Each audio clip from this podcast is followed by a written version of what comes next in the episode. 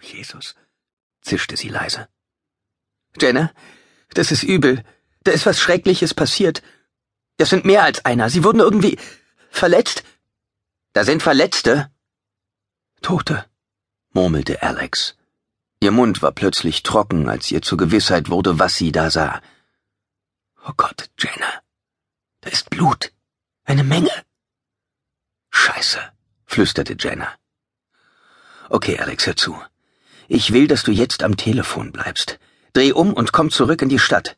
Ich funke Zack an, solange ich dich hier am Telefon habe, okay? Was immer da passiert ist, Zack soll sich drum kümmern.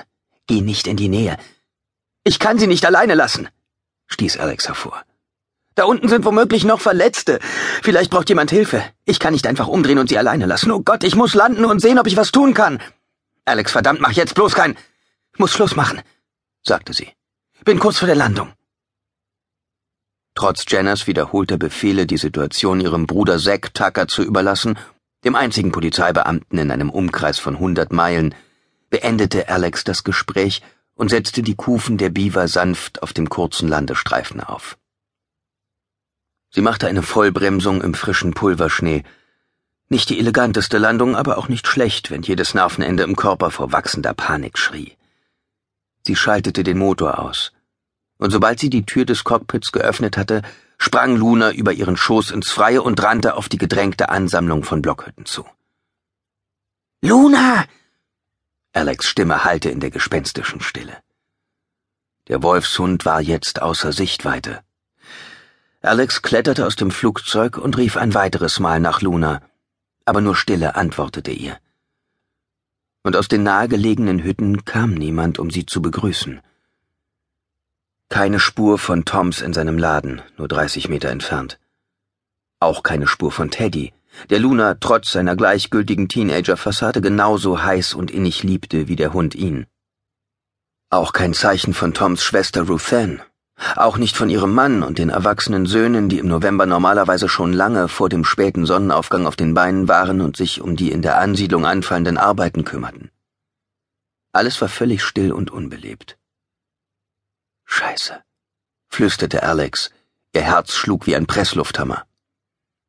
Was zur Hölle war hier passiert? In was für eine Gefahrensituation lief sie hier hinein, sobald sie aus ihrem Flugzeug stieg? Als sie nach hinten in den Frachtraum griff und sich ihr geladenes Gewehr schnappte, sah sie das schlimmstmögliche Szenario vor sich. Mitten im Winter im Hinterland kam es manchmal vor, dass jemand durchdrehte und seine Nachbarn angriff oder sich selbst etwas antat, womöglich beides kurz nacheinander. Sie wollte gar nicht daran denken und konnte sich auch niemanden vorstellen, der in diesem engen Familienverband einfach durchdrehte. Das Gewehr im Anschlag kletterte Alex aus dem Flugzeug und ging los in die Richtung, in die Luna gerannt war. Die frische Schneedecke von letzter Nacht war pulverig weich unter ihren Stiefeln und dämpfte das Geräusch ihrer Schritte, als sie sich vorsichtig Toms Laden näherte. Die Hintertür war unverriegelt, halb aufgezwängt von einer Schneewehe, die sich auf der Schwelle gebildet hatte. Hier war schon seit ein paar Stunden niemand mehr gewesen, um nach dem Rechten zu sehen. Alex schluckte den Angstklumpen in ihrem Hals, der ständig größer wurde, hinunter.